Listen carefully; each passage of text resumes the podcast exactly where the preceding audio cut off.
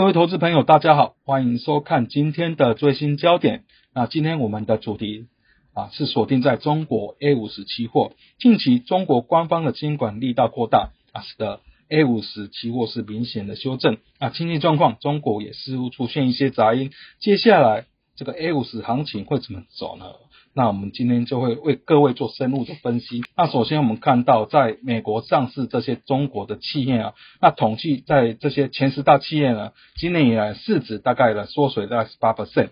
那其中呢，特别与网络相关的科技巨头这边是一个下跌的重灾区了。那以它的啊市值最大的龙头是阿里巴巴，它整个总体的市值达到五千三百亿美元。左右哈，不过在去年十一月就是遭到官方的强力监管之后，到去年底是重挫了二十五 percent，那今年以来在下跌了超过十五 percent。另外，包括从事电子商务这个拼多多以及京东部分呢，今年以来的跌幅分别达到五十 percent 以及二十 percent，可可谓说是灾情惨重哈。那在看到中国监管我们较明显的开端，我们就看到阿里巴巴旗下这个蚂蚂蚁集团哈，原本要 IPO 这个案子，那当然蚂蚁集团呢。它特别有名的就是它的支付宝，它在中国的活跃用户是超过十亿，那活跃商家是超过八千万。那原本呢，啊，蚂蚁集团是要在去年的十月五日这边在上海及香港挂牌，那估计呢可以募资三百四十亿美元，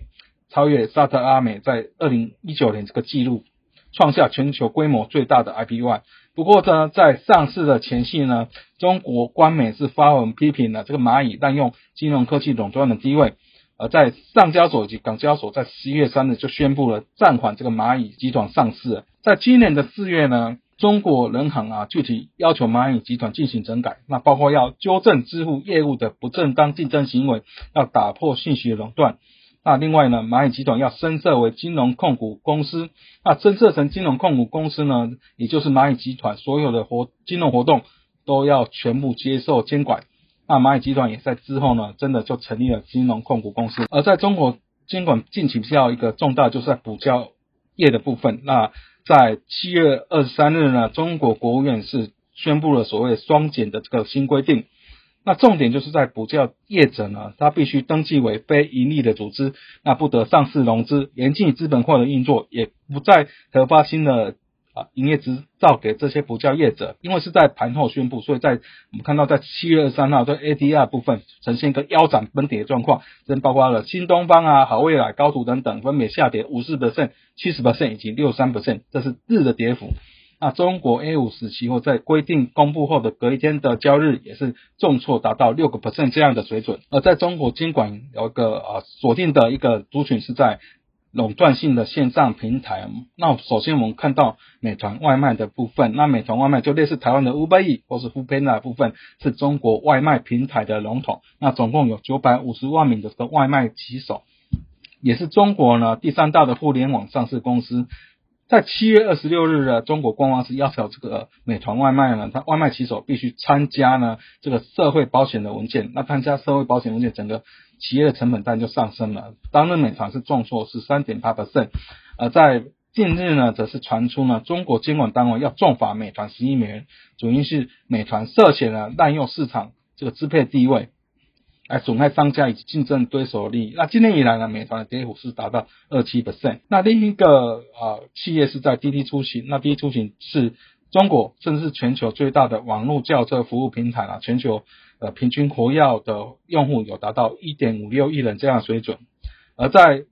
滴滴呢是在六月三十号，今年六月三十号这边在美国挂牌，大概募集了大概四十亿美元的资金啊。不过在上市之前，它遭到监管单位的反垄断的调查。而在七月六日呢，它的 A P P 又遭到官方啊宣布下架。所以在六月三十号呢，上市以来整个股价呢是下跌了三十三点五 percent。而在中国监管呢趋势，我们认为啊有一个方向就是国进民退。所谓的国进民退，就是国有经济市场的比例扩大。那政府也是强化对经济的干预。那我们看到左从啊，在 A 股呢，中国 A 股控制权由民营变成国营，这个加速在二零一八年是十六家，二零一九年上升到三十四家，到二零二零年是达到四十家，呈现逐年增加的状况。而在中国民间占固定资产投资的比重，在二零一五年有六十四点二百分那到二零二零年已经逐渐的降低了到五十五点七 percent，但就政府的比重是攀升到四十四点三 percent。而在整个监管的呃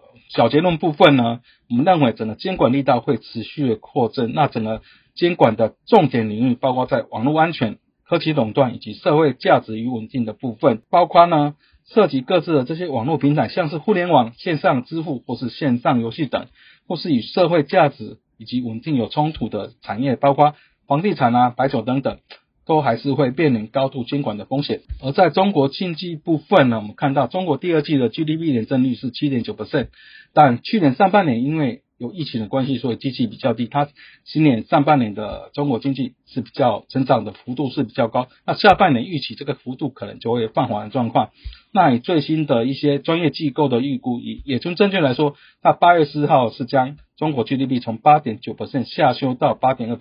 主要是认为中国经济受到疫情以及水灾的影响。那另外，IMF 也是在七月二十六呢，以中国公共投资以及财政支出缩减为由，将中国的啊这个今年 GDP 成长由八点四下修到八点一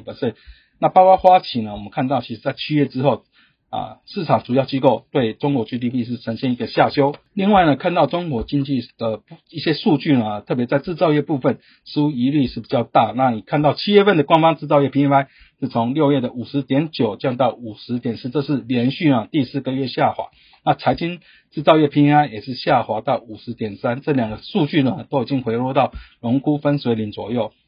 那看到呢，这个七月份的 PPI 年增率又从八点八 percent 呢上升到九 percent 啊，这边是十二多年来的高点，上升代表制造业成本是明显的攀升啊，所以在中国国务院总理李克强啊近期都是多次的强调要抑制呢这个大宗商品呢价格不合理的上涨，而在中国人行是在七月九日这边是。突然呢，宣布呢降准这个两码动作，估计可以释出长期资金，大概是一兆人民币这样的水准。它主要目的就是支持经济发展以及应应了中小企业的资金需求。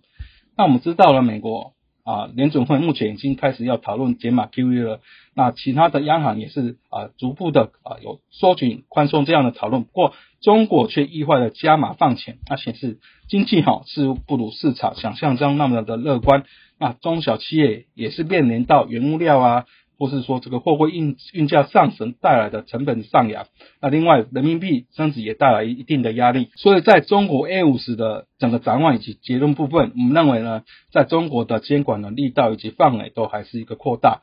那在国际民退啊，在政府强力干预之下呢，啊是一个方向一个趋势。在中国经济除了人行啊突然降准两码。好像经济出现一些杂音，那看到制造业的数据呢，或是一些专业机构下修今年的 GDP 增长，看起来呢，整个余力是增加了。所以在监管的担忧持续以及经济的杂音增加之下呢，我们认为中国 A 五十期货后市还是一个延续承压的状况。最后还是推广一下我们元大期货的研究最前线，那包括在与分析师有约的系列，像技术导航、最新焦点以及名家开讲。那翠学院系列包括 R 元、i s a 以及 r d c h a r 那元大基金，我每天早上八点呢，则是有财经焦点以及三分钟听股期的单元啊，都欢迎各位按赞、订阅以及分享。那以上是今天的最新焦点，我们下次见。